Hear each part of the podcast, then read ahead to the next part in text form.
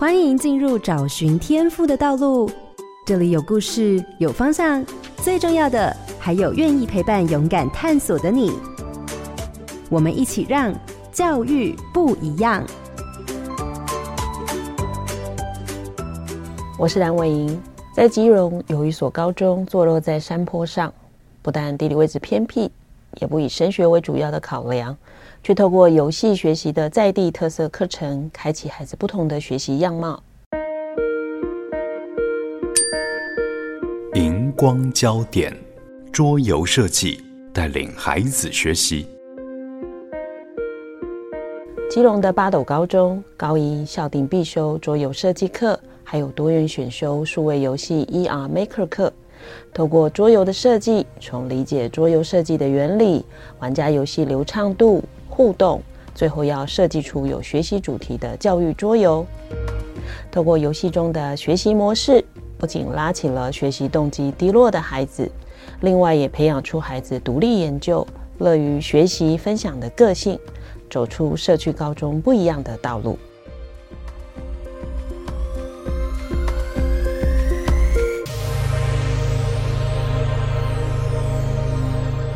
各位好，家庭联播网的听众朋友，大家好，欢迎收听《教育不一样》节目。本节目每周六上午八点在好家庭联播网、台中古典音乐台 FM 九七点七、台北 Bravo FM 九一点三联合播出，还有 Pocket 上也可以听到哦。我是蓝伟莹。今天要进行的是高中不一样的单元，要跟大家聊聊桌游设计在高中的实践。节目中邀请到的是基隆市八斗高中的陈燕涵主任，大家好；还有黄玉如秘书，大家好。想到桌游，我想大家的共同经验应该就是大富翁，但很难跟学校的教育会产生连结。但过去的十年来，出现了非常多以教育为目的为主题的商业桌游，那学校里头更兴起了透过游戏来进行教学的风潮。那设计桌游这个东西，呃，其实很难想象它会成为一门课，也是学校的课程主题。当然，桌游的设计不只是玩，设计本身也许才是课程的主要目的。今天的节目，我想我们可以从八斗高中的经验里头，对这件事有更多的认识。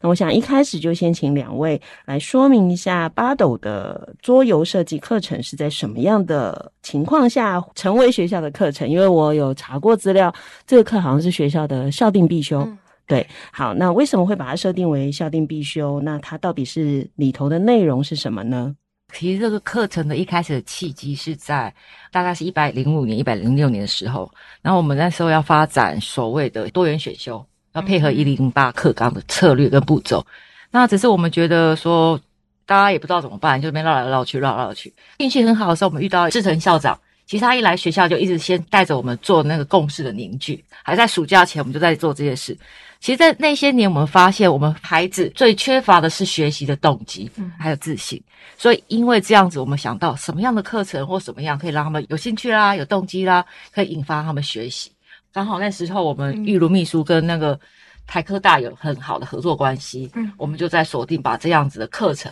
变成我们的校定课程，嗯，对。所以刚刚主任也特别提了，孩子们其实缺乏学习的动机嘛。呃，其实听到八斗这两个字，大家马上就想到八斗子渔港。所以大家当然它不是在渔港旁了哈，就是事实上大家也可以想象，就是呃整个基隆市其实因为它离台北很近，所以它其实是在北北基的就学区的范围。是。那基隆这几年很特别哈，像我自己住新庄，我到台北的时间可能比基隆还慢。好，基隆到台北的车超级多。对对。所以其实长久以来，基隆有一个。其实你说它是优势也是，但是对学校的经营其实很辛苦的，就是孩子其实非常容易跨区就读。是。所以也因为跨区就读很容易的缘故，所以其实基隆当地的学校都非常的认真，要拼命的去经营学校的特色。那当然，他也会有一个困境，就是说，那有一些可能相对在家庭的支持上比较少的孩子，他没有办法做这样更多的选择的思考或者移动的时候，他也许就留在当地了哈。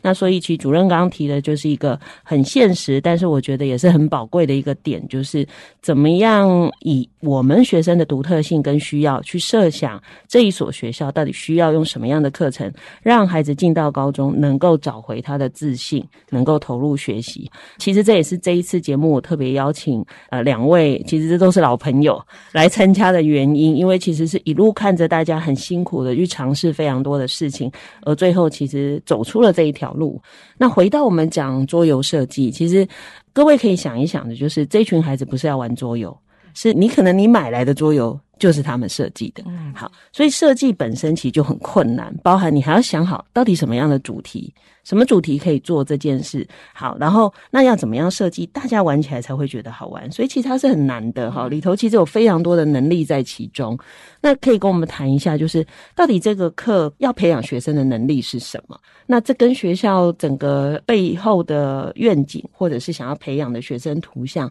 它是有连结关系的吗？其实孩子是除了合作学习，是他第一次在高中端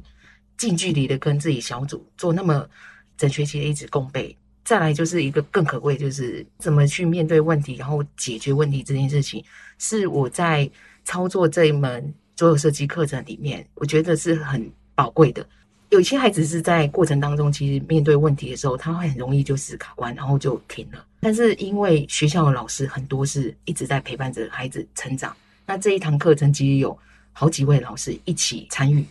所以其实孩子们在过程当中，其实他碰到卡关了，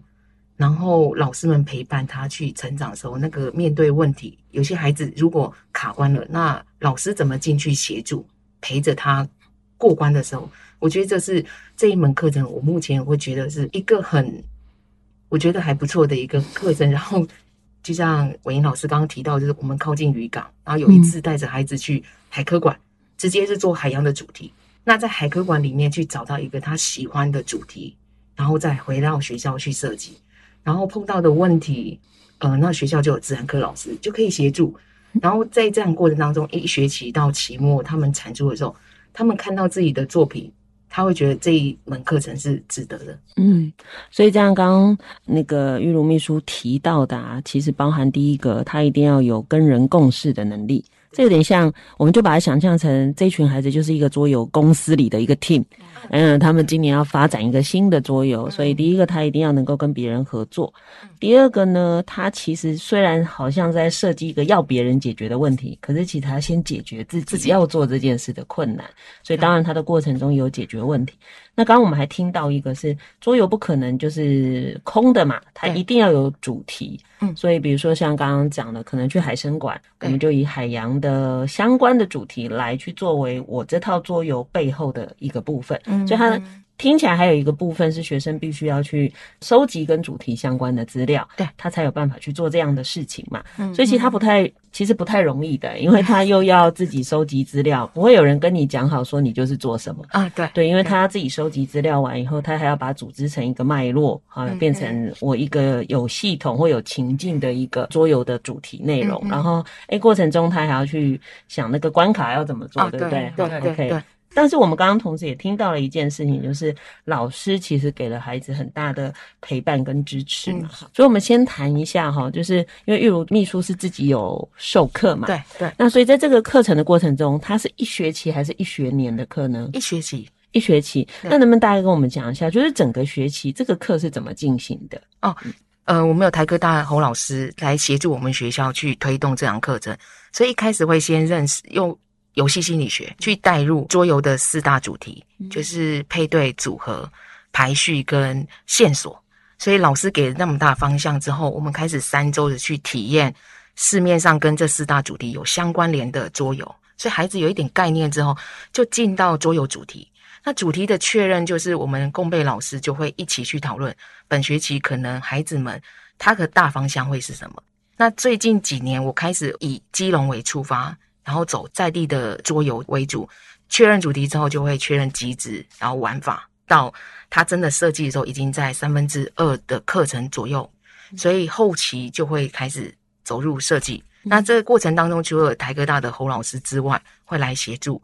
再来就是我们会有外聘的老师来协助孩子们去厘清那个他的机制，就变成不单单只是大富翁很单纯的只有配对，然后就赢。因为我们是走的是教育知识主题的桌游，嗯、所以孩子呢是学到又要好玩，嗯、这一块就会比较难。所以刚刚也提到是说，其实他们要找到主题，然后那个资料的准备，其实孩子们是最花时间，因为那个资料性要正确。要完整，然后要授课老师他是认同的，才会放在桌游知识里面。对，可能很多我们听众朋友不一定有玩桌游哈，因为我、嗯、我们的听众好像平均年纪，根据我们的调查 是三四十，有没有啦？三四十岁，好，OK，好，我我才会一直说，我们可能过去玩的桌游是像你讲的配对式的啊，对，诶，它就是一个我买到和平东路我就多少，可是刚刚我们讲的是现在很流行一种桌游是知识型的，嗯，也就是说我玩完桌游后，其实我是顺便学到东西，嗯，所以你每一个牌卡翻开来，后面很可能都是很完整的资料，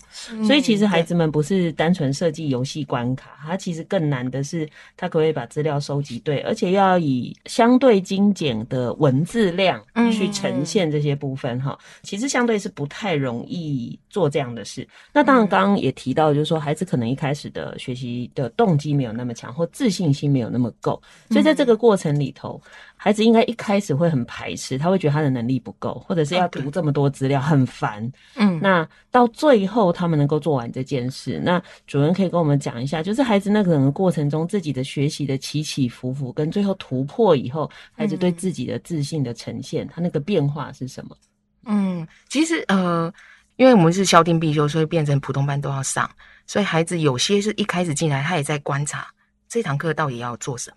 那有些孩子他，我们老师们就会看到，如果有些孩子是他没办法那么快上手的时候，我们会希望他可能先从同组里面，比如说他很会画画，那你就负责画画。有些人是很有领导能力的，他会去 handle 整个小组成长。所以就是刚刚伟莹老师也提到，是说其实孩子们卡关之后，那怎么走过？其实是老师们其实每周会进到各组。去聊，去发现说每一组孩子，有些孩子这周不行，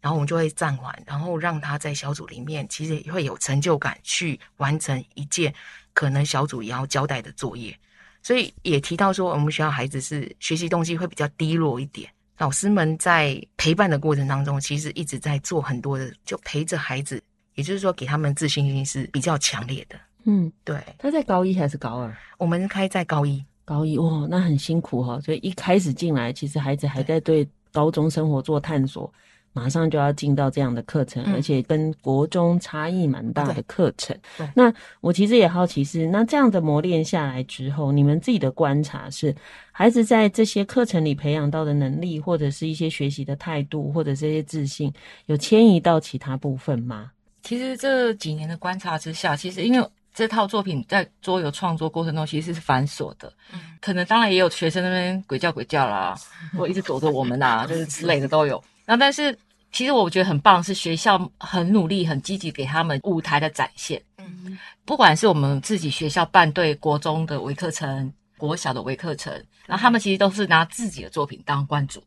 所以这个过程中，就像我常常举例，我我会带童军，我每次都不想去露营。可是每次露营回来，我都会跟大家聊，哎、欸，那时候多痛苦，下雨下了五天，什么什么，他都会记得这印象。所以这个过程反而变成说，他们会是一个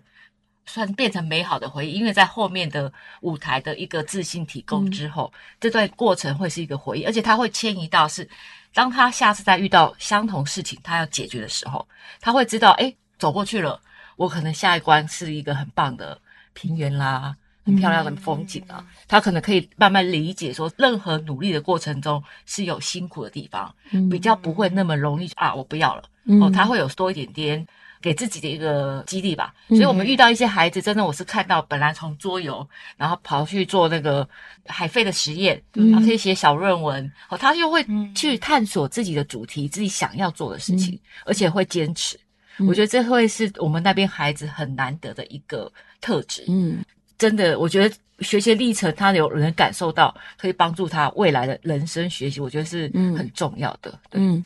嗯，我想不止八斗的孩子，其实这几年的孩子都，呃，比如说国中上来的会考。那个练习就是，反正我只要选对就好了。所以你蛮容易发现孩子，反正我不管会不会一个数字，我就猜上去了。然后另外我做不到的事情，反正我就放弃就好了。反正你就给我分数嘛，过就过，不过就不过。好像从来没有一个任务或者是那个学习的过程是，这就是你人生的一部分。不管你怎样，你就是要给我坚持下去。好，那这个桌游的设计历程比较像这样。嗯，可是如果你问我，它可能比会考更重要。为什么？因为他就是他自己真的从零开始创造出来的一个东西。嗯，因为你这个经验如果不提供给孩子，他再从来不相信原来我是可以一个独立作业的人。对对，好像他就会等着别人交代。好，觉得哎，你那你告诉我怎么做，我就把事做完。可事实上，我们都知道，长大以后的世界几乎都不是这样。对，好，长大以后的世界，就算你去做的工作是那种很重复、机械式的操作，你还是得要自己独当一面去处理问题。对，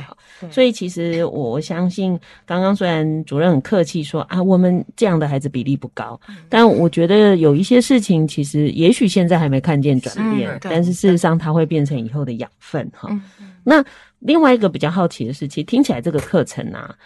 它不是我们专业里头本来就会的嘛。好，所以我比较好奇是，呃，学校有多少老师是投入这个课程的社群里面？嗯、那刚刚又听到了有台科大的侯教授的团队会来帮忙，有一些外聘老师，所以我想要了解的就是，到底这个课程的形成的过程中是学校老师设计的吗？那跟台科大的团队之间的关系又是什么？所谓的这些外聘老师，就是到底这一个课的整个形成的架构跟操作的架构有多少人投入，跟怎么产生的呢？嗯，其实这一门课程在一零五学年度是选修课的时候，其实台科大投入。比较多，或是联校的有些伙伴老师，然后再来就是，其实我知道，其实课程能够继续开设下去，其实校内老师是最重要的关键点。所以其实我在国中有开这样的桌游课，然后到高中，所以国中的伙伴目前有四五位，嗯，就是来自各科，然后高中端现在目前就有三位的老师一起共同推动课程。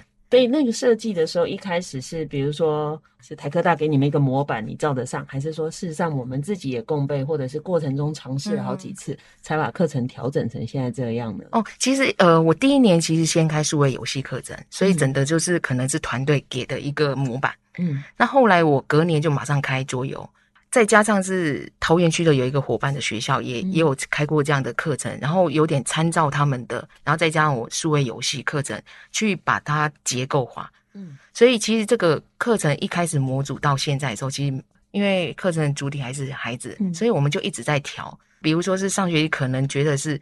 机制部分有点弱，我们在下学期就会加重，然后试试看孩子们能不能因为我们的调整，呃，去改变。所以它不太像一般学科，好像我就是设计出来了，反正我就是照本宣科，我就是把它上完。嗯、所以看起来它是一个不断因应学生在做调整的部分嘛。嗯、对。那其实这些老师应该也是也不是一开始就参与的嘛，因为听起来一开始就有你嘛。对。那你怎么骗他们家？对不对？其实我我刚开始花很多时间，因为我毕竟是国中老师，应该应该是说第一次开那个数位游戏课程的时候，我觉得很感动的是。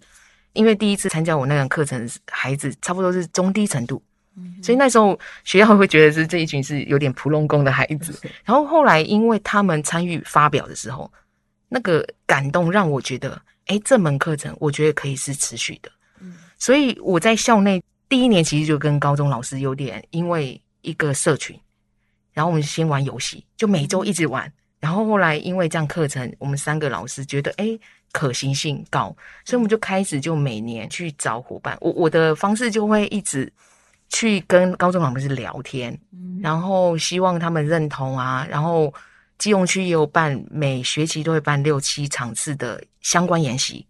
然后台科大也有每个月都会给我们一些资源的挹注。所以其实我一直在投入的同时，也提供校内的愿意参与的伙伴，让他们知道说这门课程。我可以带着他们，他们只要全新的加入，然后慢慢的感受这门课程是他想要的，就会继续存在这样子。所以比较像是连哄带骗，然后但比较主要是也不急，对，就是让老师慢慢接触，因为其实有时候台湾的老师可能比孩子更没有自信。我说没有自信是这个很难，这不会，这不是我的专业，我没有办法教。嗯，其实很奇怪，老师们都很希望他是专家才能教，可是其实我们一辈子都在学。嗯，对，就好像玉如，即便比较早开始，其实你也都还在学。哦，对，这种东西不会有止境嘛。但不管我们怎么样在学，我们总有能够带着孩子一起走的哈。对，所以其实看起来这几年下来，其实还蛮辛苦的啊。从没有伙伴开始去聊，开始一起玩，到开始有伙伴，到大家开始加入，或有信心，或者愿意一起投入，把这件事做得更好。嗯，那当然，我觉得更多的就是因为我们从孩子的改变看到课程的价值。对对，就像你刚刚说的，可能一堆一群大家觉得普龙工的孩子，哎，上台发表或做出来的成果其实是好的。嗯，我觉得有时候让我们比较感动是孩子的自信。比如说其他课，你就觉得他爱学不学的，嗯，也不想上课，哎，怎么上去讲话头头是道？哦，所以突然老师们就会有不同的看法。那当然，另外一个我就想要知道的是，那除了你们的伙伴们，当然很清楚知道自己在做什么，因为他那这门课毕竟是校定必修。对，校内的其他老师对于这个课认同吗？对，那大家的观感是什么呢？其实应该是说，一零八课纲之后，校内从志成校长开始，带着我们这一群老师一起去看到很多孩子他的亮点越来越多，尤其是自信心。所以校内的老师从一开始可能不太清楚我们在做什么，然后慢慢就是因为有微课程，刚刚叶涵主任提到，就是因为我们给孩子的发表机会很多，微课程，然后又带自己的桌游，然后我们甚至还有高中的学生自己回去找国中的老师说，我自己在高中端有设计出来，我送你一套。所以开始国中的老师就慢慢去认同，哎，其实孩子是在高中是跟国中的变化是不太一样的，而慢慢去认同。这样的课程，嗯，其实还有一个契机，就是这两年，其实我们学校都有进行课程博览会。就那一天串家长日，叫老师把教室打开，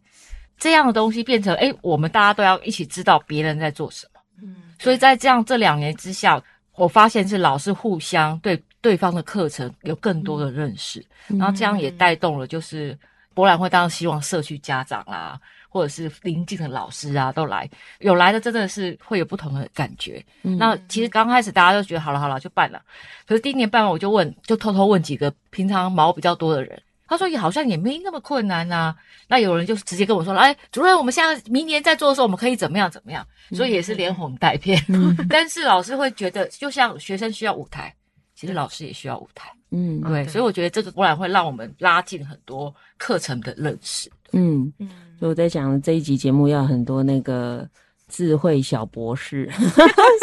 比如说第一个什么叫很多嘛啊，平常比较有意见或不容易合作沟通的，其实每个学校都有啦，真的就是每个学校多半，其实我们每生活环境里都会有这样伙伴，对，然后微课程大概就是一般的。高中里面就会有那种比较短期让孩子体验的那种课程哈，嗯、所以大家可能比较不熟这些名词的听众朋友哈，就是解释一下是这个。那我刚刚听下来，其实就会也让我想到一件事情，其实蛮多的学校，尤其是可能学生入学的成绩比较没有那么高的学校。有时候老师们也是没有自信的，嗯，哦，对，因为其实久了以后，他就会一直觉得挫折感，嗯，比如说他很希望学员马上变好，可是孩子的成长其实真的没有那么快，对，那久而久之，他其实也慢慢就会觉得啊，我我们好像没有什么可以跟别人讲的啊，啊，我们学生好像不够好，我们这样子好吗？可事实上，其实就像我们说的。不止学生其实很好，你看学生都还敢跑回去国中说，这是我的桌游，对。对不对？孩子比我们还更勇敢呢，他觉得他自己很棒，做了一件事。但其实很多老师做了很多事，他就一直不想拿出来给别人看。对。对，其实我对我以前 我以前在学校当主任也是，我就一直跟我们学校老师说，你要相信我，我走遍台湾，你的课真的很好。他们都不相信我，直到你让他开始分享，很多人来一直问他问题，一直称赞他，还一直想说你可不可以来我们学校讲，他才一直跟我说，主任，我的课真的有这么好吗？